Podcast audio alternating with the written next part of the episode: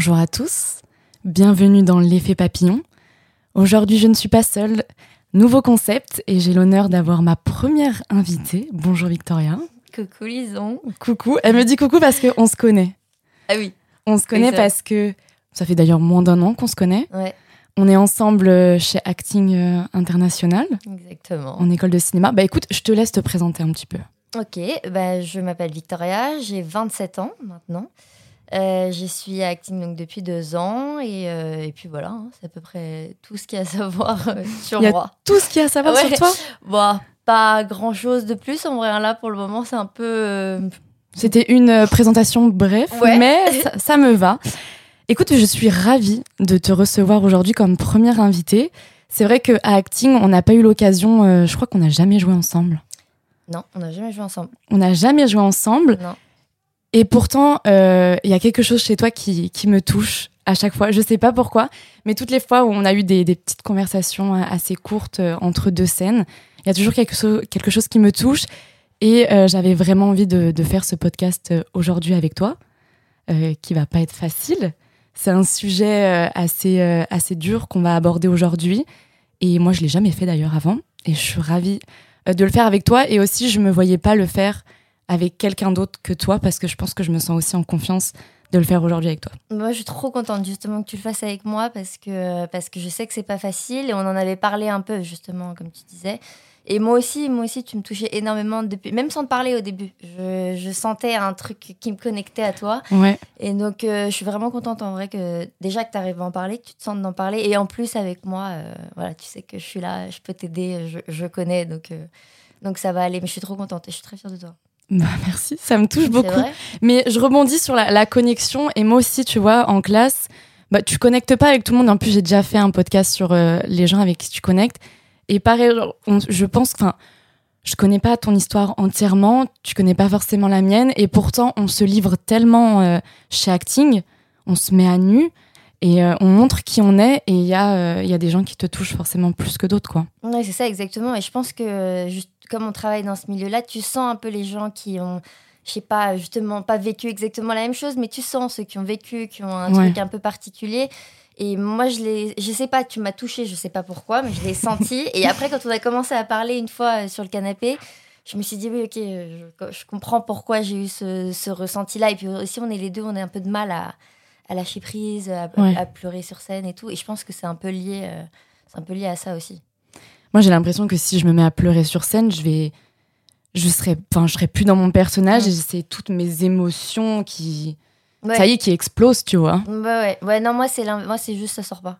C'est bloqué. Mais je pense bloqué que c'est pas, ça dépend, hein, c'est les mécanismes. hein. Moi, c'est, il y a comme une, Une barrière. ouais, exactement, il y a une barre de fer qui fait que ça sort pas. Après, je pense que si ça sort, comme tu dis, Ça fini. explose. Laissez-moi bon trois heures par terre, c'est fini, ouais. Et j'avais une première question, c'est tout simplement pourquoi tu as décidé de, de faire du théâtre? Qu'est-ce qui t'a amené euh, ici? Euh, alors moi, je voulais faire ça depuis que je suis toute petite. Ok. Euh, sauf que j'étais hyper timide. Euh, mais genre timide, euh, maladive. C'est-à-dire que les, les, les oraux à l'école, c'était un enfer. Et donc, je m'étais résolu- enfin, je m'étais dit non, Victoria, ça sert à rien, tu peux pas le faire. Donc, j'avais fait une école de cinéma. Et après, en fait, justement, avec euh, ma vie, tout ce qui s'est passé, etc., euh, je me suis dit qu'en fait, il fallait absolument que je fasse ça de un, parce que c'était ma passion, et de deux, parce que ça allait être vraiment une thérapie, ça allait me. Ah bah ça. Et le C'est fait- incroyable. Le fait est que ça l'a été, ça l'a complètement été. euh, ça a été un, un- voilà, mais c'est de base parce que c'est une passion et que j'ai vraiment envie d'être actrice. Ok, donc c'était déjà une passion avant, avant ce qui t'est arrivé. Ouais. Ouais, ouais. Mais après, j'avais un peu zappé. En fait, enfin, j'avais Ouais. laissé un peu. euh, c'est un peu comme les rêves d'enfant. Tu te dis oui, d'accord, je vais être chanteuse, allez. euh. Et du coup, qu'est-ce qui a été l'élément déclencheur pour y retourner, tu vois? Hum, bah, L'élément déclencheur, ça a été. Je travaillais avec un, un réalisateur avant où j'étais son assistante et donc euh, j'adorais, mais en même temps j'aimais. Enfin, j'adorais parce que c'était dans le cinéma, mais c'était pas le métier que je voulais faire. Et en fait, à un moment, je me suis lassée. J'ai eu un moment où j'avais plus rien en fait de- dans ma vie. J'étais vraiment. je- C'était le, le- le noir. J'avais juste mon père et enfin ma, ma famille, mais c'est tout. J'avais plus mon copain. Je m'étais séparée de lui. euh, j'étais pas en forme. J'étais un peu malade. Et là, je m'étais dit bon ok, euh, faut que je fasse un truc euh, qui, me- qui me fasse kiffer quoi. Et bah oui. le, le mec avec qui je travaillais euh, m'a dit mais vas-y fonce fais, fais le fais l'école de théâtre et, et puis voilà faut que tu fasses un truc qui te plaît quoi et à partir de ce moment là c'est reparti tout de suite je me suis dit allez ok on va essayer quoi Ouais. finalement je regrette tellement Mais moi, ça, je pense que ça a été ma plus belle euh, thérapie euh, acting international. Pourtant, tu vois, j'avais fait du théâtre. euh, Ouais. J'en ai fait 9 ans euh, à l'école primaire, au collège. Donc, j'ai toujours aimé la, la scène. Mais c'est vrai que ces dernières années, quand je me suis éloignée, je suis plutôt allée vers le mannequinat, etc. Et qu'il m'est arrivé un truc et je me suis dit, OK, c'est ça va, c'est en train de te pourrir de l'intérieur, vraiment. Et que je suis retournée chez Acting. Mais ça m'a, mais ça va, je crois que c'est enfin, ouais, ma plus belle thérapie, quoi. Ça m'a sauvée. Mm. Parce que, au-delà de travailler des scènes et des rôles, enfin, je sais pas si tu te rappelles de la première année, mais Ouais. c'est quand même vachement basé sur nous, quoi. On parle vachement de nous, notre passé, ce qui nous est arrivé, on se met à nu. Et de d'exprimer toutes ces choses-là à des, inco- à des inconnus, Ouais. finalement, bah moi, ça m'a ça m'a vachement aidé. Et tiens, d'ailleurs, j'ai une question de l'histoire euh, dont tu parles, là, tu sais, quand on devait raconter une histoire euh, qui nous a le plus marqué Ouais. au cours euh, du. euh, De Erwan l'année dernière. Ah, toi, c'était Erwan Ouais, Ah, moi, c'était. Alexandre. Vous avez pas fait avec Alexandre? Bah, nous, c'était Erwan. ouais, c'était qu'il fallait raconter quelque chose qui nous est arrivé et pourquoi. Enfin, qu'est-ce Ouais. qu'on a appris de ça, tu vois. ok. Et toi, t'as raconté une histoire euh, dans ce thème-là ou pas du tout? Non, si, j'ai raconté cette Ah, t'as histoire. raconté ça? Ah, t'as Ouais. raconté ça Donc, t'avais c'est là où j'en ai parlé pour la première fois. Ah, incroyable Ok. Ouais. Ah, donc t'as réussi à en parler en public Bravo. hein. Ouais. Vrai, en plus, devant euh, des. Bah, tout le monde, tout le monde s'était mis à nu ce jour-là. Ok. Donc ça a donné un cours euh, où tout le monde pleurait, même Erwan, notre professeur, s'est mis à pleurer, enfin s'est mis à pleurer, pardon. Mais c'est vrai que ouais, c'est là où j'en ai parlé où je me suis dit ok, Ah. c'est au fond de moi, il Ouais. fallait que ça sorte quoi. Mais c'est vrai que ça aide vachement. Moi, j'avais fait pareil. Bah, moi, c'était Alexandre, mais pareil, moi, j'avais raconté cette histoire-là. Et, euh, et ouais, c'est vrai que c'est, En fait, comme on est tous un peu dans le même bateau, c'est ça qui est bien, c'est que chacun doit se livrer une partie de soi-même. Je pense que tout le monde est un peu touché. Nous, tout le monde est un peu. euh, Dans la acting l'année dernière, euh, en tout cas dans ma classe, c'était ça. Là, je pense aussi, tout le monde a un truc, un- une, une brisure, quelque chose qui s'est passé. Mais tu sais, j'ai l'impression que tous les gens qui, qui cherchent un peu, enfin, j'ai l'impression que tous- tous les gens là, en tout cas chez nous, chez Acting International, on est là pour une raison, tu vois. Au-delà d'aimer le métier d'acteur et d'être sur scène, etc. J'ai l'impression qu'on a tous un vécu et j'ai l'impression que c'est ça aussi qui nous lie tous ensemble. Ouais. Je trouve qu'il y a des fortes personnalités dans, dans la classe et à chaque fois qu'on se met à nu, ça finit toujours en pleurs Mm.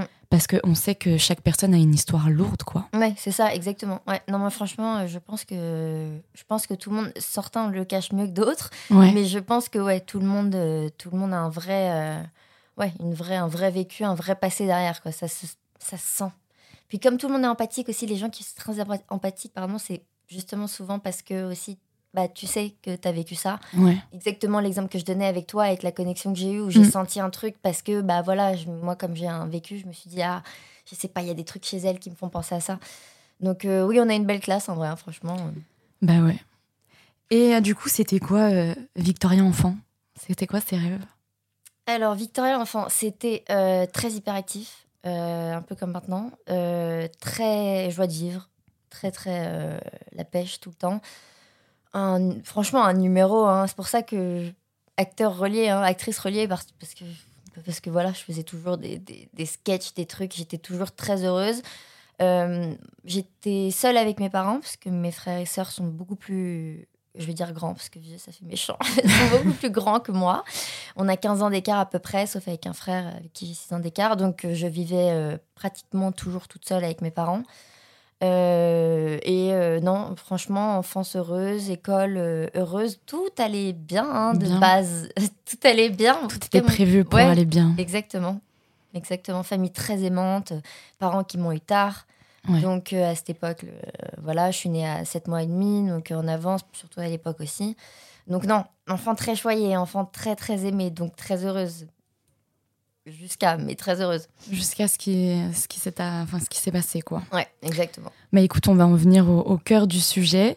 Euh, si je t'ai fait venir aujourd'hui, c'est parce que toi et moi, bah, on a une histoire en commun, mais qui reste totalement différent. Et c'est euh, ce dont on va parler aujourd'hui. On a subi une agression sexuelle. Toi et moi. Non, je suis émue d'en parler parce que c'est la première fois que, que j'ose en parler. Mais c'est bien, c'est bien. Prends le temps, franchement. Et en fait, je me dis, genre sur les réseaux sociaux, je suis là à suivre tous les groupes, nous toutes, à dire quand une femme parle, je te crois, on te croit, je suis à fond derrière ça. Et je me dis, mais toi, t'es même pas capable d'en parler, Lison. Donc comment tu peux être un porte-parole pour toutes ces femmes toutes Mm. ces femmes, j'en perds mes mots, toutes ces femmes qui où tu les pousses à en parler alors que toi t'étais même pas encore prête à le faire. Oui, mais ça, attends, ça c'est très différent, hein, parce que tu peux très bien soutenir des, des femmes et être à fond derrière la cause. Et toi, c'est de parler de ton histoire, c'est très personnel. Ça veut pas dire que tu n'es pas capable de parler de cette cause. Exactement ce que tu as dit, tu vois, tu les suis. Attends, c'est long, hein, c'est Ah ouais, compliqué d'en parler. C'est très. Moi, ça m'a mis. euh, bah, Attends, ça m'a mis combien de temps? Ça m'a mis presque 10 ans à en parler vraiment 10 ans à bien. en parler. Ouais. Et aussi le temps de moi j'ai pris quelques années à prendre conscience Bah oui, moi en fait, c'est surtout ça. C'est Ouais. J'ai mis 10 ans à prendre conscience. C'était un peu ce long. qui s'est passé. Ouais, ouais. Et je crois que genre pendant des années, t'as un mal-être en toi. Mm. T'es dans le déni, tu sais. T'as un Mhm. mal-être en toi. Il y a un truc qui te bouffe à l'intérieur et tu sais pas pourquoi. Et le jour où tu mets des mots sur ce qui t'est arrivé, alors là, je me suis mais effondrée, Bah exactement. effondrée au sol. Je, quand je me regardais dans le miroir, c'était mais j'avais du dégoût pour moi-même, tu vois. Et vraiment le d'en prendre conscience. Même moi, je crois que c'était 5-6 ans après, tu vois. Bah, c'est ça, mais c'est très très long, hein, franchement. Et puis, comme tu disais, le corps réagit à ta place parce que le corps sait Ouais. ce qui s'est passé. Et moi, par exemple, j'ai été malade après euh, l'histoire, euh, après, enfin après la fin de l'histoire, j'ai été malade un an. Mais genre malade physiquement. Hein. C'est-à-dire Ouais, j'avais de la fièvre, euh, euh, truc, je pouvais pas bouger de mon lit, mais j'avais rien. Les, les- les médecins, ils- je suis allée dans tous les médecins de Paris qui me dit mais juste, enfin non. Enfin, tout le monde pensait que je voulais faire semblant de pas aller à l'école, quoi. Mais non, mais ça, c'est le psychique. Quand ça va mal quelque part, le, bah, tu t'en rends malade. Mm. Moi, le problème, c'est que dès que je vais pas bien, bon, bah, je tombe dans les troubles du comportement alimentaire. Donc, j'ai fait énormément de crises de- d'hyperphagie boulimique. Donc, tu manges en énorme quantité parce que je me dégoûtais, en fait. Il fallait que je compense. Bon, j'ai essayé de me faire vomir, etc. Moi, c'est comme ça que je me rendais malade. Et après, c'est aussi les nuits d'insomnie, les cauchemars. Enfin, Bah oui. Ça s'arrête jamais, quoi. Non, non, mais c'est ça. Et puis, tu as tellement de. Enfin, tu peux réagir tellement de manières différentes. C'est ça. ça. peut- Ça peut être boulimie, ça peut être. euh, euh, comment ça s'appelle euh, Insomnie, tu peux avoir euh, dépression, tu peux avoir, moi, énormément, par exemple, c'était très crise d'angoisse, dépression, Ouais. enfermement. T'as tout. Franchement, t'as tout. Mais c'est ton corps qui t'envoie. C'est ouais, un- c'est le corps qui t'envoie des C'est signaux. ça, hein, c'est pour ça qu'on dit d'ailleurs maladie, c'est mal à dit, c'est parce qu'il te dit genre, euh, wow, Ouais, il y a un truc qui va pas, arrête de faire euh, genre ça va ou de ne pas te rendre compte de ce qui va pas et c'est un, c'est un, signal quoi. Mhm. Et en général, la preuve pour toi et pour moi, euh, à un moment on s'est dit bon là il y a un truc qui vraiment va pas, donc il faut trouver la raison. Et après quand tu te rends compte que c'est ça, euh, c'est dur mais au moins tu sais, t'as un mot dessus. quoi. Ouais, il y a un mot dessus, ouais. C'est ça. Bon, on va quand même parler après, plus tard dans l'épisode, bah, de toute la reconstruction, parce qu'on est dans l'effet papillon et ça reste un podcast, malgré les histoires euh, douloureuses, positives. Et du coup, bah, raconte-nous, qu'est-ce qui t'est arrivé? Alors, pour essayer de faire court, euh, moi, je. Donc, comme je disais, j'étais avec une famille euh, avec juste mon papa et ma maman très souvent. Et, euh, et en fait, dans la famille, on avait, enfin, ils avaient un meilleur ami qui s'appelle Gilles et qui avait donc l'âge de mes parents et qui était tout le temps avec nous, souvent en vacances, et qui, moi, était comme mon meilleur copain, mon oncle, un peu tout en fait. Parce que comme j'étais toute seule et que mes parents, ils n'avaient pas forcément envie de me faire jouer toute la journée, lui, il était très proche des enfants, très, euh, très sympa, quoi. Et donc, je passais ma vie avec lui, de mes, euh, je ne sais même pas le début, mais à mon avis, de presque de ma naissance jusqu'à la fin. Ouais, C'est Et- comme, c'est ton parrain, quoi. Enfin, c'est un ami très très proche Exactement. de tes parents. Exactement, très très proche de mes parents, très très proche même de toute ma famille, de ma tante, euh, enfin était très très proche de ma tante, etc. donc tu peux que être en confiance, quoi. Ouais, ah non, mais c'est-à-dire que c'est mais y a même pas une question, quoi. C'est-à-dire que Ouais. moi, je voulais, puis je voulais vraiment qu'il soit là tout le temps, quoi. C'est-à-dire que quand on était en vacances, je demandais quand est-ce qu'il venait, euh, je voulais jouer avec lui toute la journée. Enfin, vraiment, euh, moi, c'était mon, bah, mon amusement, en fait. Et Ouais, puis- Comme puis- un frère. Ouais, exactement, comme un grand frère, exactement. Très, très grand frère, mais exactement.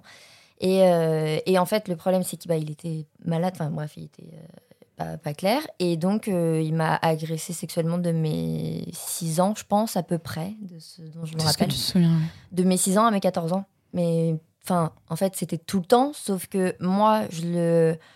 Je le percevais pas du tout comme une agression, parce que c'était pas violent dans le sens du terme, c'est-à-dire qu'il mettait pas de violence, il mettait pas de contraintes, euh, il me faisait pas sentir mal à l'aise. Et donc, évidemment, comme à 6 ans, euh, je t'avoue que j'avais aucune idée de tout ce qui était Ouais, sexuel. mais c'est de la manipulation, ça. Exactement. Donc, c'était que de la manipulation. Et donc, moi, c'est pour ça que ni mes parents ni personne n'a pu voir le truc venir parce qu'en fait moi je voulais je continuais à vouloir le voir tout le temps parce que pour moi c'était un jeu parmi euh, parmi tant d'autres quoi tu vois c'était euh, ok lui il fait ses mots croisés c'était tout le temps ça il faisait ses mots croisés moi j'étais assise à côté de lui allongée à côté de lui et bon pour moi c'était le jeu quoi et euh, jusqu'à ce que j'ai 13 13 14 ans où là j'ai commencé à me rendre compte qu'il y avait des trucs qui allaient pas parce que tu grandis, tu prends aussi conscience de ton corps, euh, Exactement. et mais moi, tu le découvres. Bah, c'est ça. Et moi, j'ai grandi très tard, dans le sens où, euh, bah, déjà, j'ai grandi de taille tard, de mental tard et de physique très tard. Donc, en fait, j'ai vraiment commencé à avoir des, des, formes de femmes et encore minus à 13 ans. Donc, ce qui est quand même assez. Enfin, ce qui est plus tard que mm. la moyenne. Donc, ce qui fait que aussi, j'étais encore toujours en retard sur ce plan sexuel. Et je pense d'ailleurs que c'est un peu relié. Hein. C'est parce que. Euh, euh, je voulais pas accepter, je pense, de, grandir avec tout ce qui se passait. Et donc, quand j'ai grandi, donc tard, 13-14 ans, là, j'ai commencé à me rendre compte qu'il y avait des trucs qui me plaisaient pas. Et c'est pour ça qu'après, euh, ça s'est fini et que j'ai enfin parlé parce que ça y est, je me rendais compte qu'en fait, c'était pas normal. Mais. Tu te souviens à quel âge tu en as parlé? Ouais, 14 ans. En mai, 14 ans. Je venais d'avoir 14 ans. Euh, à tes parents, tu l'as dit À ma mère en premier, ouais pas à mon père parce que j'avais peur de C'est plus compliqué hein, de le dire à son père. Bah, c'était pas que, j'avais, que je sentais pas de lui dire, c'était que j'avais trop peur de sa réaction. Parce que papa, je, je savais qu'il allait devenir fou. Euh, surtout, j'avais peur qu'il le tue. Donc, euh, en fait, euh, je l'ai dit à ma mère d'abord, et ensuite, elle l'a dit à mon père plus tard, quand le mec était pas là, parce que sinon. Je rebondis sur un truc que tu as dit que je trouve hyper intéressant. Tu as dit que tout ce qui te faisait, c'était dans... avec aucune violence. Et moi, euh, je sais pas toi, mais depuis qu'on est petite, on nous dit de faire attention aux inconnus, que le danger, il est ailleurs, il est à l'extérieur. Quand on regarde un film à la télé, c'est toujours avec énormément de violence. Une femme euh, qui subit une agression sexuelle, c'est toujours avec un inconnu, c'est souvent à l'extérieur. La fille se débat, elle crie, mm. alors que ça se passe jamais comme ça, enfin pratiquement jamais. Mm. Enfin, c'est, il en existe des histoires comme ça et c'est hyper, enfin c'est malheureux comme tout. Mais euh, les chiffres le montrent. Je crois qu'il y a 90% de femmes euh, qui subissent une agression sexuelle. C'est autour. Mais bien sûr. C'est la famille, c'est les amis, c'est le conjoint. Mais bien sûr. Et la femme, elle ne crie pas, elle se débat pas, hum. elle se laisse euh, mourir. Souvent, elle, elle se tait. Et... Comment, comment ça s'appelle déjà ça? C'est le fait de l'amnésie, non? Enfin, tu vois, elle. Euh, oui, l'inconscience. ouais, ouais, elle se laisse mourir et, il se passe. Et c'est, en fait, je trouve que c'est ça qui a été trompeur parce que moi, quand, quand j'ai pris conscience qu'il m'était arrivé quelque chose, je me suis dit, bah non, c'est pas possible parce que il y a forcément plus grave, tu vois. Mm. Je me dis, il y a des femmes, elles subissent ça avec des inconnus, elles, elles se débattent, elles ont essayé de s'en sortir. Moi, j'ai pas essayé de, de, partir, mais parce mm. que les personnes, je les connaissais, tu vois. Mais bien sûr. il y a un cas où je le connaissais pas, mais ça, c'est une autre histoire. Mais euh, et là, ça fausse. Bah, bien parce que du coup, tu te sens même pas légitime d'être victime. Bah oui, c'est ça. Non, mais parce que c'est vrai, toi, enfin, on a l'image de genre la meuf, elle va se faire emmener dans une camionnette blanche attachée. Avec, Exactement, ouais. Avec du scotch, elle va crier. Enfin, non, ça, ça arrive, comme tu dis. Ça arrive, ouais. Mais il y a aussi d'autres histoires. Et beaucoup plus. Euh, ah, souvent. Ouais, exactement. Et c'est peut-être aussi, on en entend moins parler, parce que comme c'est les proches, il y en a qui. Voilà. c'est pas aussi. Ça, exactement les gens portent pas forcément plainte, c'est compliqué, ça fait des histoires de famille ou même conjoints. mais c'est beaucoup plus comme ça, que ce soit les femmes ou les enfants. Mm. Les enfants, c'est beaucoup plus un proche qu'un mec qui va t'offrir des bonbons dans la rue. enfin, c'est-à-dire que et puis en plus c'est différent parce que le proche, comme que ce soit pour toi conjoint, enfin ou tu vois ou proche et euh, enfant, euh, pareil proche. Euh, en fait, c'est c'est pas une agression sexuelle une fois, c'est un truc souvent, ça se vient sur du long terme en fait, parce que comme c'est un proche, et que c'est dans la manipulation, donc justement pas de cris, pas de trucs, pas de machin, et ben en fait ça peut durer. Bah, ça peut durer des années. Et je voulais vraiment mettre l'accent dessus, mmh. sur ce, ce, podcast, de dire aux femmes que. Bah complètement. Que non, en fait, il y a, y a, ce qu'on voit dans les films, et il y a aussi la réalité, quoi. Et c'est pas du tout pareil. Exactement. Et moi, ça m'a faussé, mais pendant des années, quoi. Ouais, mais bien sûr. Mais sauf que, ouais, c'est ça. Tu peux pas, en fait, euh, on peut pas euh, comparer et se dire, ah ouais, mais moi, euh, je me fais pas taper dessus, etc. Donc, je me fais pas violer ou agresser. C'est la même chose. C'est juste que, que c'est pas fait de la même manière, mais ça revient exactement au même, quoi.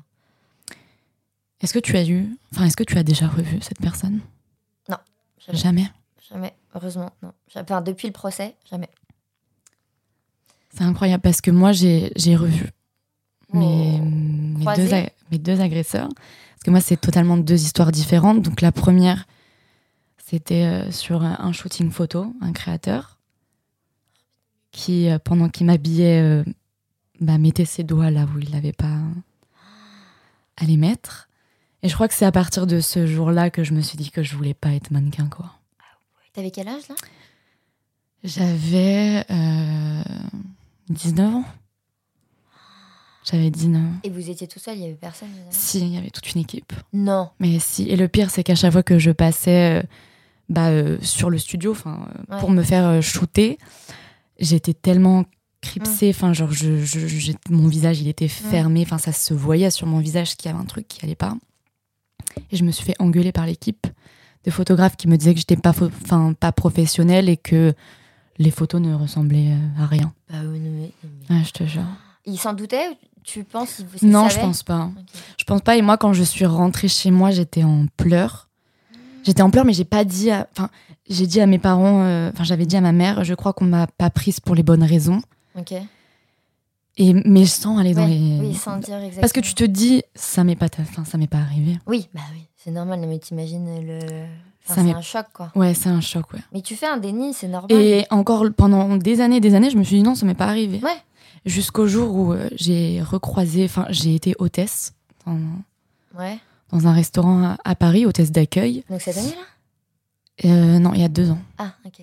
Non, l'année dernière. Non, c'était l'année dernière. Ah oui, c'est ça. Ouais, c'était l'année dernière. Et euh, il est arrivé pour venir manger, je l'ai accueilli, j'ai dû prendre son manteau et le mettre au vestiaire. Et je me suis mais décomposée. T'as t'as reconnu? Ouais, je l'ai reconnu. Non, mais lui, t'as reconnu? Bien sûr qu'il m'a reconnu. ah, moi, Et le pas. lendemain, je pense que j'avais appelé ma psy en pleurs. J'avais fait encore une crise euh, d'hyperphagie boulimique. Je m'en suis rendue malade. Enfin, c'était. Ouais. Mais comment t'as fait? Moi, je l'aurais tué, je pense. Ah, Ma pauvre, en plus, t'étais toute seule au travail, mais quel enfer. Et bah, moi, mon autre histoire, bah, c'est un de mes ex, un de mes ex-compagnons, du coup, qui, euh, un soir, euh, on se dispute parce que j'ai pas envie de, de coucher avec lui. On se dispute très très fort, je m'endors et quand je me, réve- enfin, je me réveille et Ouais, il voilà. Et ça aussi, déni. Et après, euh, je crois qu'après, je, toutes les fois où, où on avait des rapports sexuels, Oui, je me oui, forçais. C'est ça, ouais. À la fin, tu, Et c'est ça, en fait. tu- C'est exactement ce que t'as dit. Tu te laisses. tu euh, te laisses mourir. Et ça, par contre, ça te tue. Mm. Et ça te, c'est ce qui m'a tué de, de l'intérieur. bah, vraiment, je pense que c'est vraiment, c'est parce que c'est, t'as l'impression d'avoir été violée pendant des années Bah, parce que il y a, t'avais jamais envie de lui, quoi. Parce que t'es resté combien de temps avec lui? Je suis restée deux ans et demi. Et là, ça, et quand, il a comm- quand ça a commencé, ce truc-là, c'était au début? Enfin, C'était assez rapidement, Non, à la fin? Moi, c'était au bout d'un an. Ouais, enfin quand même. Donc, ça veut dire que t'as fait que six mois. euh, Ouais. Et puis, euh, c'est quelqu'un qui avait un rapport avec le sexe euh, assez, qui était particulier. Mm. Et tous nos rapports étaient faits avec violence. tu Ah vois. oui, ok. Ah oh là là, encore. Tu vois, je pense que c'est une personne qui n'a pas été. Bon, j'excuse pas. hein, Mais c'est une personne qui n'a pas été éduquée, je pense, sexuellement. Et je ne sais pas avec quoi il s'est éduqué. C'est tout Ouais, ce qu'on peut bah, trouver sur Internet. Sûrement, ouais, ça. Mais ça, ce n'est pas Oui, la réalité. oui, la ça. réalité des choses. Et du coup, euh, bah, ça aussi, tu vois, j'acceptais ces trucs-là. À la fin, tu vois, je, je- bah, je- Oui, parce que tu laissais faire, en fait. Ouais, mais après, où... tu sais, c'est une forme de. Oui, de déni. puis de déni et de manipulation comme toi, tu as pu laisser faire pendant de tes 6 à Mais 14 ans. Ben, moi, j'ai laissé faire parce que j'étais sous l'emprise totale de, de cette personne. Quoi. complètement. Et d'ailleurs, il faut, et c'est important, il faut absolument jamais s'en vouloir d'être euh, soit resté dans ton cas, soit de pas avoir dit, soit de parce que tu- ton cerveau, il fait, enfin, tu vois, ton corps et ton cerveau réagit comme il peut. Donc en fait, si t'es resté, c'est que tu savais, tu vois, ton cerveau. savait Mais moi, pas- je savais pas. Voilà. Et j'en ai pris conscience qu'une fois qu'on n'était plus ensemble, et je me souviens, ma mère, elle m'avait dit, euh, on était toutes les deux sur le canapé, tu vois. Elle me dit, Lison, j'ai l'impression que tu m'as pas tout dit. Elle me dit, je pense qu'il s'est passé un truc et tu m'as pas dit. Et là, je me suis mais effondrée. Mais genre, j'ai l'impression que tu vois, genre, comme Ouais. si mon corps. il- Et Ça encore est, là, à ce moment-là, quand je lui ai dit ça, j'étais encore dans le déni parce que j'en ai pris conscience que peut-être un an ou deux ans plus tard. Mm. Et quand j'ai dit ces mots à acting, vraiment le mot, bah, c'est un viol, tu vois. Mais là, c'était, ça m'a soulagée, mais en même temps, ça m'a tellement détruit à l'intérieur de mettre des mots, tu vois. Ouais, je comprends. Mais je pense que ça va. Enfin, ça aide à reconstruire. C'est-à-dire que le moment est très dur et c'est très compliqué de dire les mots. Mais en fait, plus tu vas le dire, plus ça va s'assimiler. Enfin, plus tu vas le dire, hein, plus tu vas te le dire parce que tu n'es pas obligé de le raconter à la terre entière si tu n'as pas envie. Mais euh, après, ça va s'assimiler et ton, ton cerveau, ton corps, tout va comprendre et va te dire Ok, tu as vécu ça. Mm. Euh, c'est normal les réactions que tu as eues. Juste maintenant, il faut que le truc euh, passe en fait. C'est-à-dire que c'est une. Moi, j'ai une fille qui fait de l'EMDR. Euh, je sais pas si tu vois ce que c'est. C'est un truc avec les yeux. Et en gros, c'est fait pour les traumatismes que tu as eus, pour les ranger dans ton cerveau. C'est-à-dire qu'ils ne disparaissent pas, mais ils n'apparaissent plus Ouais, quand ok. tu veux pas. C'est genre comme une, euh, quand tu as un ordi, pour pas que tu aies un virus, une, tu vois, une Ouais, page bah oui. virus qui s'ouvre tout le temps. Et, euh, et donc, c'est exactement ça, en fait, le fait de processer le truc, ça fait que l'info, elle va rester dans ton cerveau, tu vas savoir que tu as vécu ça, mais elle viendra plus te pourrir, en fait. Et ça, Quand- tu l'as fait dès le début? Pas du tout. Pas je du tout, Fait, euh, je l'ai fait il y a deux ans. Ah ouais, c'est récent. Très, très récent. Parce que comme tu dis, le fait que le virus y revienne, moi, euh, pour euh, retrouver quelqu'un et même avoir des rapports sexuels, oh, Bah, tu m'étonnes. mais j'ai mis, euh, j'ai mis plus d'un an. Bah, J'ai mis normal. un an et demi, je crois. Ouais.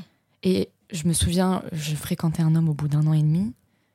Et quand il- je me suis retrouvée dans le lit avec lui, mais à peine il me touchait l'épaule, mais je- j'en tremblais et je lui ai dit non, je veux pas Ouais. que tu me touches en fait. Ah non, mais Et là, je me suis dit, ok, disons, genre, t'es t'es pas prête quoi. Bah bien sûr, t'es traumatisé de ce qui s'est passé. En même Ouais. temps, euh, c'est normal. Toutes les dernières euh, relations sexuelles que t'as eues avec, euh, bah, avant donc de re- retrouver quelqu'un, euh, c'était que de la que de la violence un peu, que de, enfin, en tout cas psychologique. Enfin, c'est normal en fait. Le, tu- maintenant, ça a rattaché ton cerveau à fait un, un raccourci euh, sexe égale euh, horrible quoi. Donc ça met du temps. Faut, faut retrouver. que toi, déjà, ton corps, tu sois OK de le donner à quelqu'un et après que la personne en face le gère bien aussi, quoi. Et du coup, toi, quelle image tu avais de, de toi après ça? Parce que moi, c'est quelque chose qui a été hyper compliqué, quoi. Au-delà de vouloir être désirable pour un, un autre, c'est pas du tout. Enfin, à ce moment-là, c'était pas du tout le sujet. Mais c'est moi, je me, je me suis auto-punie de ce qui m'était arrivé, tu vois. Ouais, ouais, ouais. Euh, bah, moi, après, j'étais plus jeune, donc euh, j'étais pas consciente comme euh, je pourrais l'être euh, aujourd'hui ou comme tu, tu l'étais Mhm. toi, par exemple. Euh, mais en tout cas, bah, comme je disais, je suis tombée malade pendant un an. Donc, déjà, euh, il y a eu euh, une- forcément un truc où je punissais un peu mon corps et puis en même temps, et puis en même temps je voulais pas réaliser qu'il m'était arrivé quelque chose. Donc c'était un peu, franchement, c'était très compliqué. En tout cas, ça m'a perdu mentalement, ça m'a complètement perdu. C'est-à-dire que je savais plus du tout qui j'étais, ce que j'étais, comment fonctionnaient les rapports. euh, Ouais. euh, Tout était faussé. mais quoi. tout, en fait, à part mes parents, euh, tout était faussé. C'est-à-dire qu'en plus, moi, j'ai perdu tous mes copains en même temps. Donc, euh, parce que y a harcèlement scolaire. Donc, c'est-à-dire qu'il y a tout le truc où je me suis dit, OK, euh, il n'y a plus rien qui va. C'est-à-dire que tout Ouais. s'effondre. Donc, Tu te sens seule à ce moment-là. ah bah, totalement seule. J'étais malade, donc je souffrais. Euh, Enfin, non, puis j'avais pas une bonne image de moi, ça c'est sûr. Ouais. J'étais euh, euh, la fille qui se fait rejeter, euh, un peu grosse en plus, euh, donc j'ai dû encore regrossir, je pense, après ça. Pareil, un peu dans la. Dans la... Alors, moi, il n'y avait pas de trouble, hein, juste je mangeais, c'est tout. Mm. Et, euh, mais bon. C'est euh, un, un effet compensatoire. Ouais, c'est ça, exactement. Et, euh, et donc, euh, non, j'avais pas une bonne image de moi. Et pour moi, aucun. Et ça, encore maintenant, hein, aucun homme ne pouvait vraiment m'aimer. Mm. Euh, et ça, toujours aujourd'hui. Donc, euh, ça, c'est un truc qui est, Ouais. qui est Qui long. perdure, ouais. Ouais. Ça, c'est super. long. Et c'est pour moi, il y a forcément une trahison à la fin. En fait, on va forcément me trahir. Mais donc, l'image de moi, c'est que c'est de ma faute, en fait, même si je sais que c'est pas le cas. Mais euh, je, vais, je vais avoir cette image-là qui va me dire c'est de ma faute, c'est moi qui amène les gens à la trahison. Parce que tellement de gens m'ont trahi que bon, il y a un moment, tu vois, tu te dis, bon, bah, il y a Ouais, tu te dis, forcément. c'est moi le problème, ouais, quoi. c'est Ouais, le j'ai seul déjà- dénominateur commun, Ouais, moi. Donc, euh, c'est forcément. euh, Mais alors qu'au fond, évidemment que non, c'est juste que. on Mais- tourne, euh, Moi aussi, je pense exactement euh, comme toi. Et après avoir fait une thérapie, tu te rends compte qu'en fait, t'attires Ouais, le genre de même personnes qui te trahissent, donc toutes les personnes toxiques. Mm. T'es attiré par ça et du coup, la fin, elle reste la même. Mais si tu te, bah, si tu reprends à la base, que tu te guéris, tu te reconstruis et après t'es attiré par autre chose, et là tu vois que c'est pas toi le problème, quoi. ouais. Mais forcément, si tu te fais trahir, tu te dis bah c'est moi le problème. Bah, c'est ça, surtout quand c'est. C'est euh, juste que devant quoi. toi, t'as juste toujours le même type de personne, quoi. Ouais, c'est ça, en fait. Il faut faire, un, faut faire un, un trip, une thérapie. Non, enfin, surtout, oui, arriver à bien choisir. euh, moi, j'ai encore du. Bah, D'ailleurs, je choisis plus maintenant, en fait. Donc, euh, donc, comme ça, maintenant, pour le moment, je laisse mon truc tranquille, on verra. Mais, Bah oui. Mais ouais, c'est long. C'est ça, ce côté-là, c'est très long. Bah parce qu'en fait, faut, ouais, faut se réparer soi Mm. en premier, faut se réparer soi. Ouais.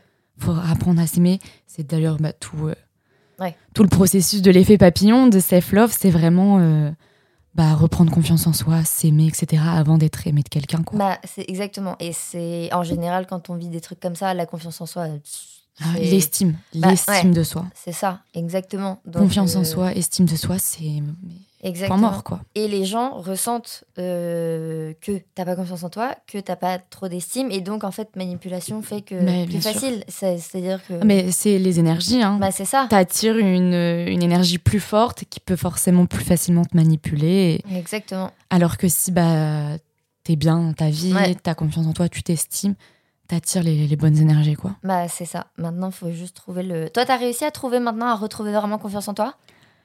Eh ben, écoute, euh, moi j'ai commencé une thérapie euh, il y a quelques années. J'étais sur un bon début. Et là, j'ai l'impression que, euh, que depuis un an, ça va pas du tout. Ouais. Moins d'un an. Mm. Parce que j'ai fait, j'ai fait une émission. j'ai fait une émission et bon, j'en ai jamais encore parlé nulle part. Non, je crois ouais, que depuis en que privé, ouais, ouais, juste en privé, mais je crois que depuis que ça a été diffusé, j'ai jamais pris la parole dessus. Cette émission elle m'a détruite Mm. Et elle m'a, elle m'a fait rechuter. Et j'ai perdu toute estime de moi. Et là, je me bats. Là, Là, ces derniers mois, je, je me bats. Et j'ai l'impression que tout refait surface, tu vois. Ouais, bah oui, c'est normal. Bah, de toute façon, un déclic en général fait que tout, tout revient. C'est-à-dire que quand t'es un peu comme, bah, comme toi et moi, où c'est un peu. Tu marches sur. euh, Ah, tu marches sur des œufs. Voilà, exactement. Euh, tu vas bien, mais il faut faire attention parce que le moindre petit déclic qui va arriver, enfin le moindre trigger ou le moindre truc va, peut, va, va tout refaire péter en fait. Et ça va très très vite. Mais tu vois, ça, je me le suis pris en pleine face. Ouais. Parce que avant, il bah, il y a un an, Lison toute heureuse, qui vit sa best life, euh, qui sort à Paris, qui est épanouie, qui s'en fiche un peu de tout, mais Ouais. qui profite, tu vois, qui a Ouais. repris le pouvoir. Trop bien. Bam, elle fait quelque chose qui, qui l'a détruit, qui remonte, enfin, qui refait surface euh, tout ce qui a pu se passer dans, Ouais. mon, dans mon passé, etc. Bon, moi, ça m'a détruit cette émission. Et là, je me suis dit, mais attends, mais ça fait des années, ça fait 4 ans que je me reconstruis. Comment ça se fait? Enfin, je, En fait, je pensais que plus rien pouvait m'arriver. Ouais, mais je comprends. Je Mais- pensais que plus rien pouvait m'arriver. Mais Ça y est, j'avais tout compris et que Ouais. j'allais donner mes meilleurs conseils à tout le monde. Et en fait, ben non, quoi. Euh, ça, tu peux donner des conseils, hein, mais par Ben, contre, pour soi-même, c'est plus compliqué. Ah ouais. Mais ça, ça peut revenir euh, toujours. hein. Enfin, toujours. Je pense que ça dépend, mais, euh, mais bon, tu vois, les histoires qu'on a vécues, c'est pas. C'est c'est commun, sans être, mais pas banal, quoi. Donc, c'est-à-dire que, en fait, tu, forcément, c'est compliqué de, de te dire que toute ta vie, ça va aller. On est des gens, en plus, on est sensible, tu vois, on est un peu hypersensible, etc. Donc, quand il t'arrive un truc, et puis toi, euh, en vrai, c'est normal que ça t'ait perturbé et t'as été exposé. C'est un truc, euh, enfin, toi, c'est c'est le double de n'importe qui, tu vois, parce que t'as l'effet à toi-même et l'effet, j'imagine, Ouais, ressenti parce que bah, t'es exposé, t'es à la télé et tout le monde te voit. Moi, la première, je t'ai regardé, tu vois. Donc, euh, donc c'est un double effet, c'est un double impact. Donc, j'imagine que c'est hyper dur à gérer. Quand déjà, c'est un peu compliqué de gérer ta vie, euh, un truc comme ça, c'est dur, quoi. Et j'avoue que là, de, ben, j'en ai pas parlé. Tu sais, Mm. les gens me demandent. Bon, là, c'est un autre sujet, mais comment t'as vécu le, le- la diffusion, etc. Et J'en parle pas parce qu'en fait, ça a réveillé tout ça en moi. Mm. Et tu vois, genre, moi, ce que j'ai eu l'impression, tu vois, par exemple, si on prend une, une ligne Ouais, et que je schématise en temps, j'ai l'impression de là, en ce moment, d'être revenu au Ouais. début, tu sais, de ma construction. Alors qu'en fait, non, tu vois, tu peux pas reculer. Mais c'est juste que tu as Complètement. l'impression que là, bah, tu rechutes exactement. et que du coup, ça va pas, alors qu'en fait, tu, tu continues d'avancer, quoi. Exactement, mais c'est marrant parce qu'on est assez synchro parce que moi c'est exactement pareil depuis tu sais l'histoire de Dubaï. Euh, et ben en fait euh, c'est exactement pareil. J'ai l'impression d'être retournée à il y a deux ans et demi et d'être Ouais. au début. Et vraiment et, et au début euh, quand j'ai je sais que j'ai dû remonter mon traitement etc. Je me suis dit oh j'étais presque à la fin quoi. J'étais à ça. C'était Ouais. presque fini et en un événement c'est pour ça que je disais que c'est logique. En un événement ça a tout re-trigger tout est ressorti. Et, euh, et puis euh, depuis, je suis un peu un cyborg, je, je- je suis un peu bizarre, enfin tu vois, je suis un Ouais, peu... ouais, je suis pareil. Et tu te, c'est ça en fait, faut le temps de se reconnecter et puis aussi de se dire, en effet, comme tu as dit, t'es pas au début de la thérapie. Ouais, mais ça, c'est dur d'en prendre, conscience. hein. Complètement. Parce que je te dis ça là maintenant, aujourd'hui, mais genre peut-être il y a deux semaines, j'étais en mode oh, je suis au bout de Ah ma mais bien vie. sûr, mais moi aussi, moi Je aussi. suis obligée de recommencer à zéro. Ok, comment t'as fait il y a 4 ans pour t'en sortir? Ouais, t'es allé voir une pareil. psy, t'as fait des stages détox, bien-être et tout, tu sais, t'essayes de. t'en- Tu Bah, vois, bien sûr, ouais. de te dire comment j'ai fait pour me Ouais. sentir bien, quoi. Exactement. Et, euh, et d'un autre côté, de- donc évidemment, tu reviens pas en arrière. Enfin, tu fais en fait un petit step, un petit tap. Oh là, pas en arrière, mais tu reviens pas au début. En fait, c'est juste que comme tu recules, tout de suite, on se dit ah non, ça y est, c'est c'est re comme avant. Alors qu'en fait, pas du tout. Et après, faut se dire, moi, c'est ce que je me dis depuis deux semaines, même si évidemment, c'est plus facile à dire qu'à faire. Mais tu te dis, écoute, euh, tu t'en es sorti une fois, t'as réussi à, à, à lever, à soulever la tête de l'autre, donc tu vas y arriver une deuxième fois. Après, il faut se dire que c'est pas le même chemin. Un chemin plus, ça va être un chemin plus court, quoi. Faut Ah, pas... mais c'est clair. Ouais, ouais, parce que sinon là-haut. Ça, c'est euh, c'est important d'en parler euh, et de se dire que ouais, tu recules jamais, quoi. Ouais. T'avances. Et puis aussi, quand tu rechutes, tu sais. Tu te connais maintenant. Ouais, exactement, Tu te connais, tu sais ce qui t'est arrivé, tu comprends mieux pourquoi t'es mal. exactement. Et, euh, et tu sais comment, plus ou moins comment faire pour essayer d'aller mieux, quoi. Ouais, exactement. Donc en soi, c'est c'est plus facile de rebondir, même si on n'est jamais prêt à. À rechuter. C'est juste que la petite rechute, elle te fait un peu mal au début parce que tu te dis oh non, j'étais bien, mais en fait finalement ça, ça va passer. Et du coup, où est-ce que tu en es aujourd'hui avec tout ce qui t'est arrivé? Est-ce que tu es, est que es déjà t'es fier d'être là où tu en es aujourd'hui? Ah, franchement oui, ça. euh, et alors j'ai zéro confiance en moi et pas beaucoup d'estime, mais ça vraiment Ouais. oui. Parce que euh, déjà, je suis très fière euh, d'avoir euh, porté plainte. Parce que moi, je pense personnellement, parce que ça, c'est pas pour tout le monde, que personnellement, c'est ce qu'il me fallait. Mais j'allais, j'allais y venir. hein. Ah, je, je- ok. je sais que tu en as parlé tout à l'heure, on a un peu dévié, mais j'allais, j'allais revenir dessus parce que je trouve ça tellement courageux de ta part de l'avoir fait parce que moi, personnellement, je je l'ai pas fait sur les, les deux Mm, cas. ouais. Et, et du coup, on, on- on va en parler de ça. Déjà, est-ce que c'est toi qui, euh, qui t'es dit je vais porter plainte ou est-ce qu'on t'a poussé à aller porter plainte? Alors, euh, non, on m'a pas poussé. Euh, c'est pas. Alors, je, je me rappelle plus très bien. Non, on m'a pas poussé. Mes parents m'ont proposé, si je me rappelle bien. Ils m'ont Ouais. proposé. Et ils m'ont dit euh, est-ce que, en gros, ils m'ont dit ça serait bien, mais est-ce que tu le sens? Et moi, j'ai dit oui. Parce qu'en vrai, je le sentais vraiment. C'était pas du tout. j'ai jamais. Euh, j'ai jamais pas senti le truc en fait. J'ai jamais, je me suis jamais dit ah non peut-être pas. Mais dans tous les cas, tu le sens. Par Oui. exemple, moi, je me sentais pas de le faire Exactement. et je me suis pas Exactement. forcée à, Ah, à le pas, faire. hein. Oui, ça c'est propre euh, à chacune Exactement. et c'est aussi ça fait partie aussi du deuil. Hum. tu vois, moi je sais que ça m'aurait pas aidé à faire mon deuil plus vite. Toi, j'ai Exactement. l'impression que si, tu vois. Ouais. Donc du coup, ouais, ça faut le sentir. OK. Exactement.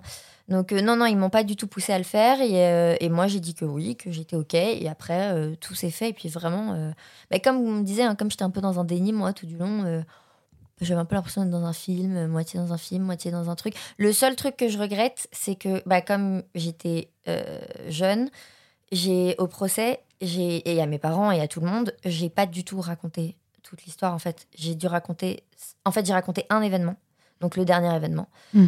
et pas du tout les Tout ce qui s'était passé. pas quoi. du tout les six années avant. Et donc euh, lui, il a pris une peine euh, bah, presque rien, enfin d'ailleurs euh, que du sursis. Oui, voilà, bah, ça après Ça c'est même j'ai l'impression que si t'avais Oui. tout raconté, est-ce qu'il aurait pris vraiment? Enfin Ouais. ça on est en- c'est encore un combat de tous les jours Ouais. celui-là. hein. ça c'est sûr. Donc c'est le seul truc que je regrette, c'est euh, Mais il a quand même il y a quand même eu un procès, tu vois. Oui, Parce qu'il y a quand même des femmes qui portent plainte et Oui. ça faut en parler et c'est classé sans suite. oui, toi, complètement. Tu as eu la chance de t'avoir été entendu et ça c'est déjà un combat de gagner, tu vois. Et je pense que c'est le fait d'être un enfant qui change. Ouais. Parce que l'enfant, il- forcément, ils se disent euh, c'est un peu plus. Enfin, d'ailleurs, c'est pas plus touchy, mais c'est juste que pour eux, je sais pas. Mais t'avais pas euh, l'âge Non, j'avais requis. Non, j'avais 14 Surtout. ans. Ouais.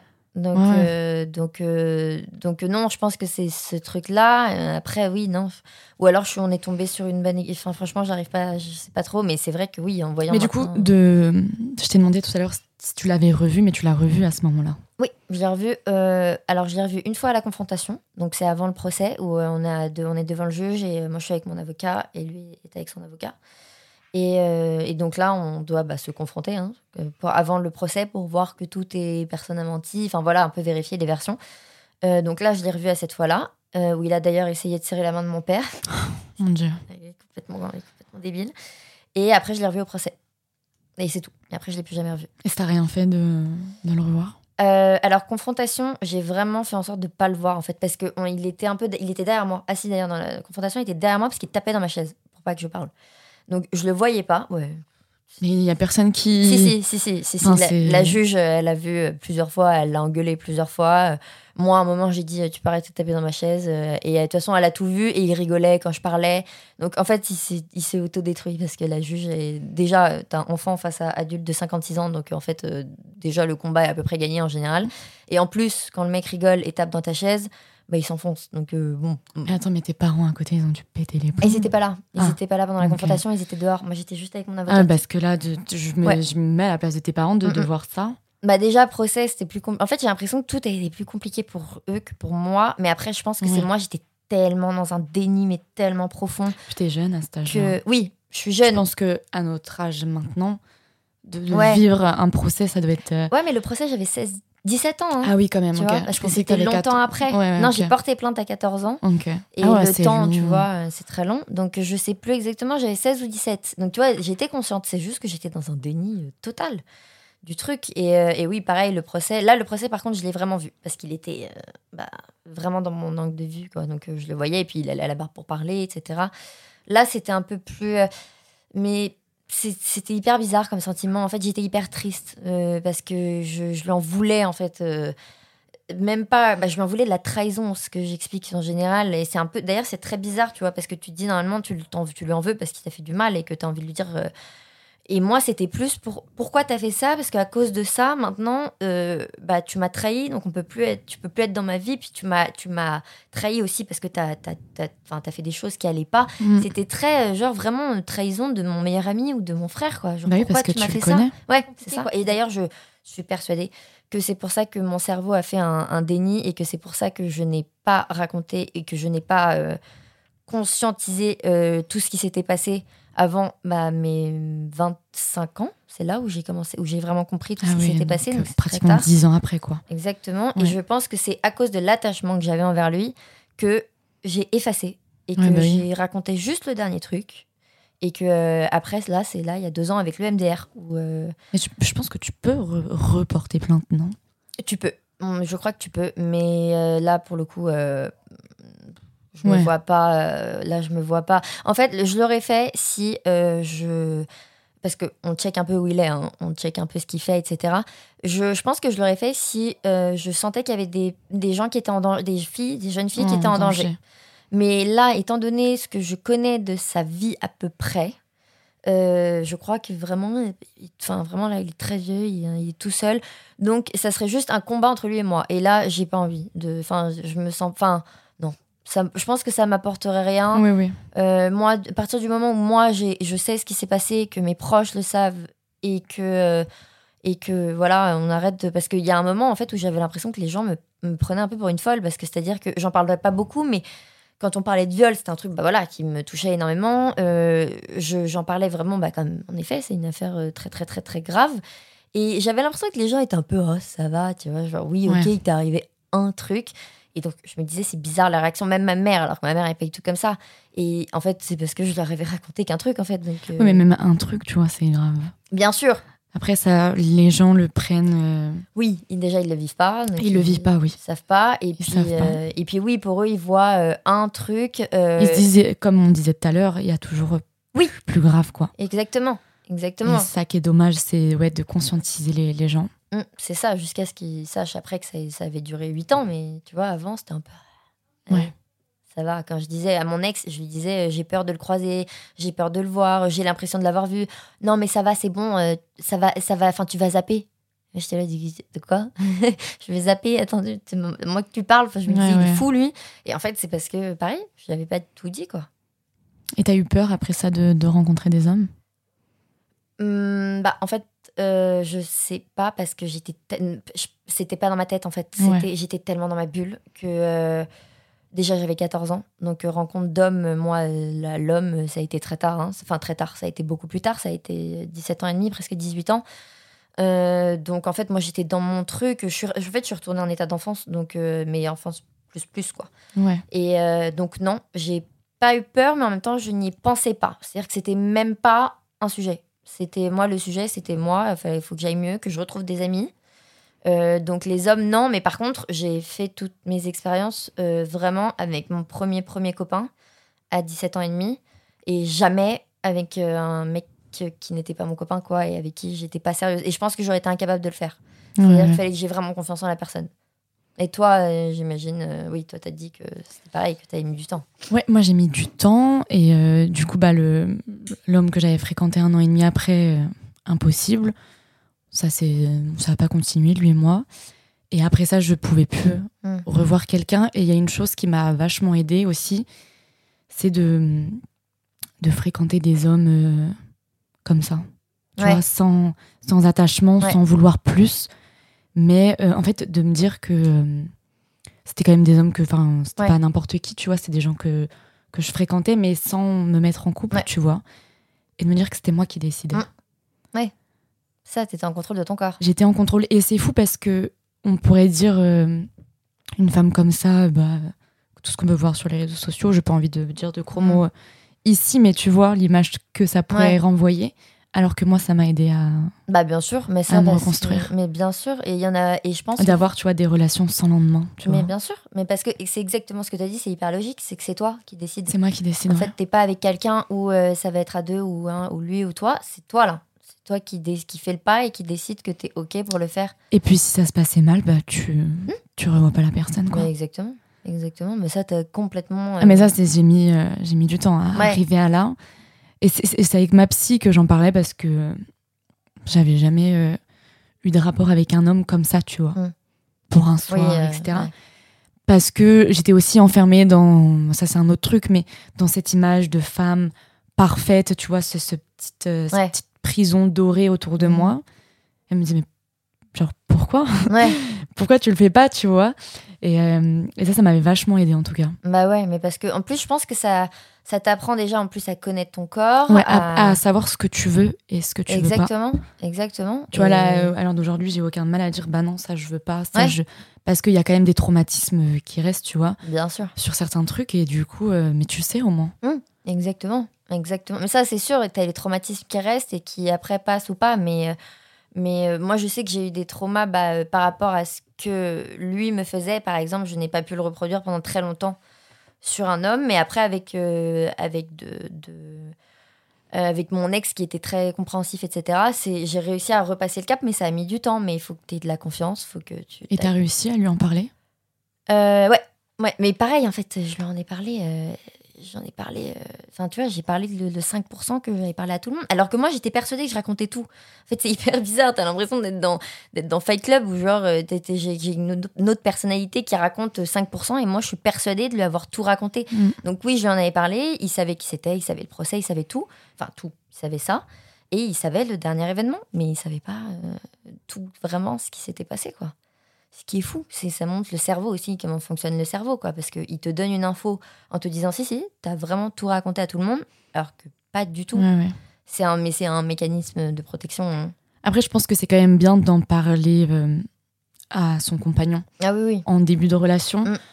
pour, Bah, bah, bien sûr. pour qu'il te comprenne, en fait. Pour qu'il te Exactement. comprenne, pour qu'au moment de passer à l'acte, bah, il, s- il fasse les choses bien. Exactement. qu'il fasse attention, enfin, Ouais. qu'il sache qu'il s'est passé quelque chose et que peut-être il reste encore des traumatismes parce que ça restera à vie, Exactement. même si tu te guéris. Mais moi, je pense que c'est quand même très important d'en parler Ouais, ouais. euh, et d'être honnête avec la personne avec qui t'es, quoi. Ah bah complètement, non mais surtout que c'est tellement... euh, en plus ça c'est vraiment une grosse partie de toi quoi, donc c'est-à-dire que c'est important que la personne sache aussi, euh, parce que ça peut être pour euh, sexuel ou pour plein de trucs. Moi c'était aussi amoureux, hein, le, le problème de confiance, le problème de, de bah, justement de la trahison, d'avoir peur qu'on me laisse, d'avoir peur de l'abandon, tout ça. Tout est lié en fait, Ouais. donc euh, il- c'est comme il se passe un truc et ça te crée mais 1500 euh, pathologies. traumatisme, Ouais, ouais, peur, Ouais. pathologie, tout, quoi. Ouais, c'est ça. Bah, complètement. Parce que tout est, tout est, c'est relié à plein de trucs, quoi. Et puis après, tous les liens, tous les traumas que tu as dans ta vie se lient entre eux aussi. Parce que t'en- t'en as pas qu'un en général, t'en as plusieurs. Et donc, euh, chacun fait le rapprochement avec, ah ouais, alors là, abandon, la trahison, la truc. Après, euh, après, après c'est l'enfer. C'est pour ça que le MDR, c'est bien. Euh, je recommande à ceux qui ont des traumas, c'est bien. Bah écoute, moi ça m'intéresse beaucoup, donc je pense que je vais me renseigner. Ouais. Mais du coup, t'as fait ça et est-ce que as fait autre chose? Est-ce que tu suis, tu vois une psy? Ah oui, je vois un psychiatre depuis deux ans et demi. Ouais. Euh, toujours, toujours, toujours, toujours. Et puis là, du coup, en ce moment, euh, je, re- je le revois pas mal. euh, enfin, je l'ai toujours vu régulièrement, mais là, on repart sur un rythme un peu effréné depuis Dubaï. Et euh, j'ai fait EMDR il y a Mais- deux mais ans. Tu parles de Dubaï, mais je, je sais pas du Ah tout oui, pardon. pourquoi tu parles de Je pensais Dubaï. que tout le monde savait. Bah non. Euh, non, pour la faire très courte, parce que c'est pas du tout un sujet, mais euh, en gros, je suis allée à Dubaï, donc tu sais, en vacances, et en fait, je suis venue avec du CBD, je savais pas que c'était pas légal. Et au lieu de respecter leurs lois, qui déjà sont bancales, mais leurs lois, où normalement, quand t'es touriste, ils te font signer un papier pour te dire, ok, maintenant tu sais que c'est interdit, puis tu fais ta vie, parce que c'est du CBD, donc c'est pas grave. Mais en fait, là, moi, ils ont pris un truc, je sais pas, ils m'ont pris en grippe, et ils ont fait n'importe quoi. Il y a une fille qui est venue, qui m'a emmenée euh, en voiture, genre hyper vieux, en fait, flic, violent euh, abus de pouvoir. Et donc, ils m'ont emmené une fille qui m'a prise toute seule en disant ma mère, euh, je vous la ramène dans 5 minutes. Elle m'a pris une heure.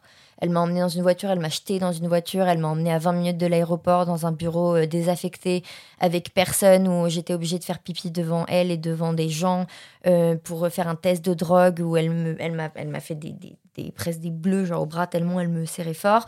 Euh, je me faisais insulter, je me faisais crier dessus parce que je pleurais. Enfin bon, bref, un truc, Ouais, voilà. Traumatisant. Et donc ça m'a trauma, mais genre trauma. Parce qu'en fait, j'étais persuadée que je n'allais plus revoir mes parents de ma vie, qu'ils allaient m'emmener euh, dans un placard. Je sais pas pourquoi j'étais sur un placard ou un- une cave ou un truc comme Ouais, ça. ouais. Parce que là-bas, ils font tellement ce qu'ils veulent que en fait euh, les lois euh, c'est pas des lois et si tu connais personne à Dubaï euh, d'un peu placé ben, ils font ce qu'ils veulent et puis ils peuvent te vraiment t'enfermer pour rien quoi ils te font signer des papiers en arabe sans te de- donner de traduction parce qu'ils peuvent te faire signer des faux aveux enfin bon presque n'importe quoi et donc j'ai eu la peur de ma vie parce que j'ai cru que j'allais finir euh, comme dans le bureau des gens enfermé dans une cave euh, sans voir mes parents pendant euh, et puis fini et donc ça a redéclenché énormément de crises d'angoisse et euh, re, une petite dépression euh, et tout. Puis en plus, j'étais enfermée là-bas pendant trois semaines, quoi. Je pouvais pas partir. Donc, euh, sentiment d'angoisse, d'enfermement. Donc, depuis, je- Tu revois ton psychiatre. ouais. Et j'ai augmenté mes traitements, ce qui me, me saoule. Parce que, justement, ce qu'on disait, tu vois, quand Ouais, tu arrives à la fin, tu te dis, ah, ça y est, bientôt, ciao. Et puis là, bam, tu remontes. Mais bon, c'est pas grave, en vrai, c'est pas grave. Parce que c'est la vie, ça arrive. Et puis, je vais les rebaisser plus tard. Et puis voilà. Ok. Donc du coup, psychiatre et, Ouais. euh, Et EMDR. EMDR. Mais ça, je l'ai fait que il y a deux ans parce qu'en fait, EMDR, c'est vraiment pour un trauma très précis. D'accord. Donc, tu vas la voir, tu lui racontes ta vie au début en général. Elle te dit, OK, il y a tant d'événements qui, pour moi, sont à traiter.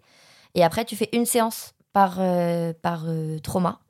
Et après, une fois que tu as fait tous tes traumas, en fait, euh, bah, tu vas plus la voir. C'est bon, tu- Ok. tu, reviens. Là, et là, du coup, je- moi, je suis revenue la voir il y a une semaine pour faire le truc de Dubaï.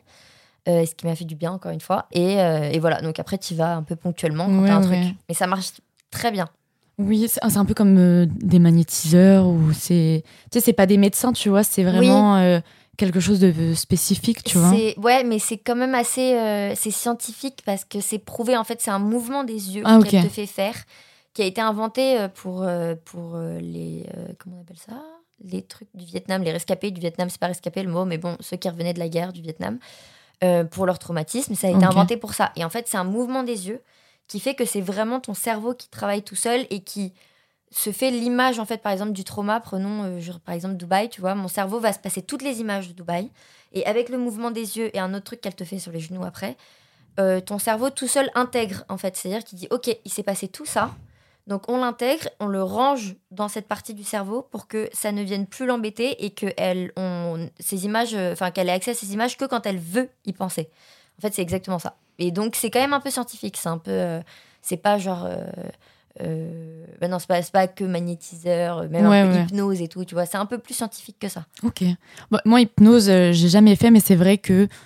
Bon, moi, je, je vois une psy, d'ailleurs, je suis pas allée la voir depuis un an et demi et j'ai envie. Ah oui, Enfin, il faut que j'y retourne. bah oui, si tu n'es pas très en forme, en plus, ça te ferait peut-être du bien. Ben, je pense, ouais. Mm.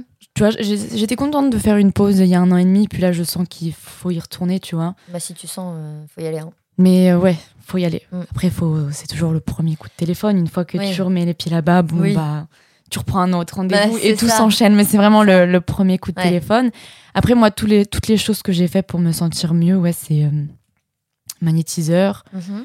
Des stages détox et vachement de choses aussi euh, pour me rendre fière, tu vois. Ouais.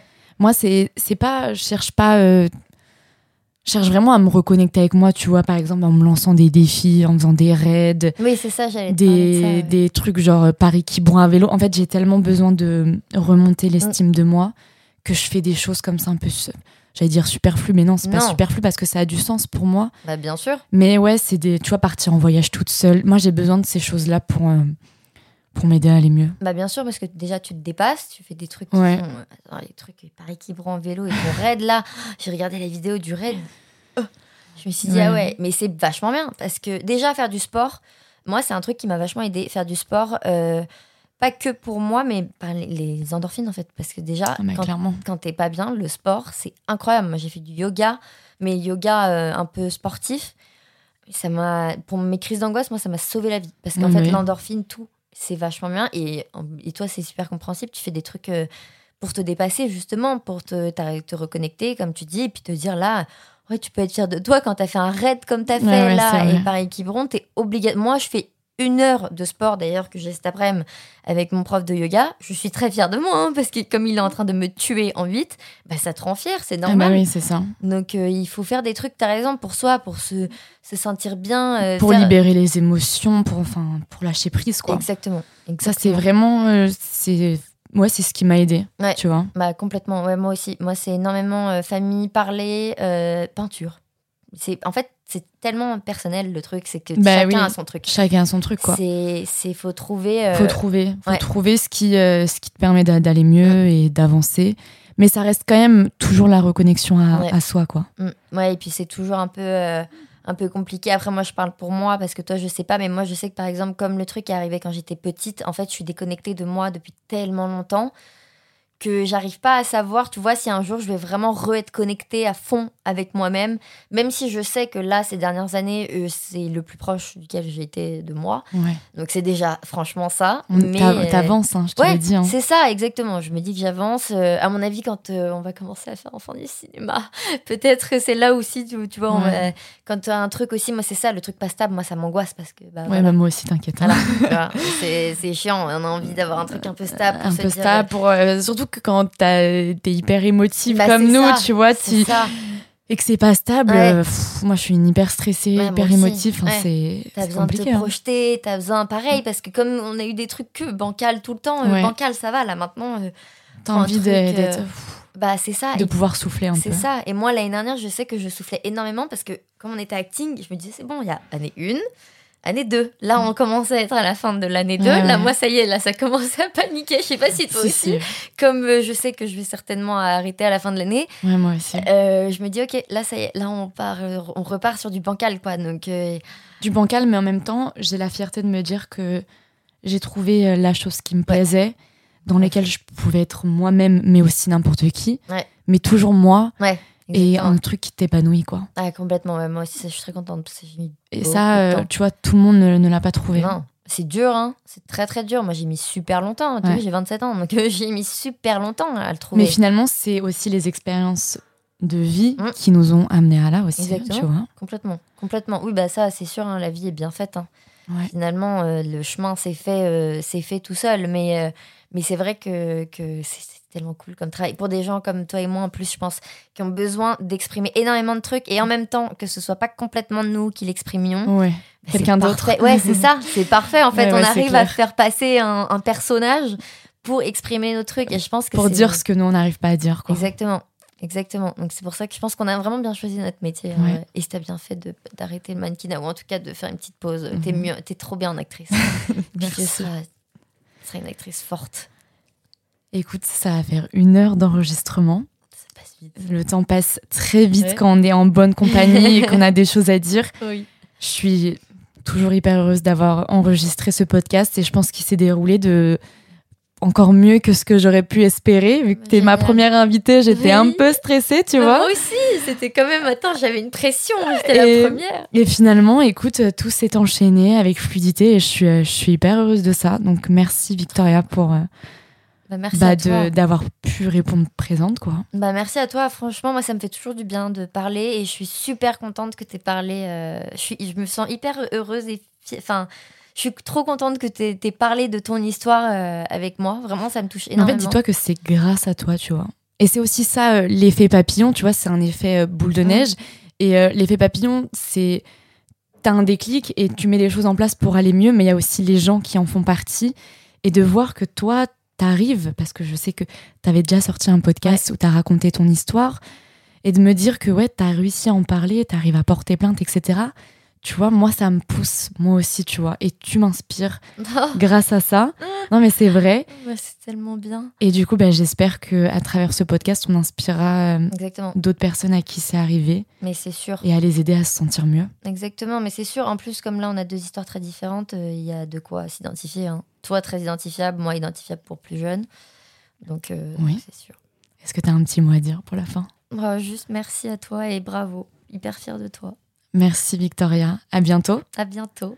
Merci à tous d'avoir écouté euh, ce podcast, ce nouveau concept euh, avec des nouveaux invités qui va avoir tout le temps des histoires euh, parfois compliquées, mais parfois ça va être des sujets légers, je vous le promets. Je suis hyper heureuse de voir ce podcast grandir avec vous et j'espère que ça vous plaît. À bientôt.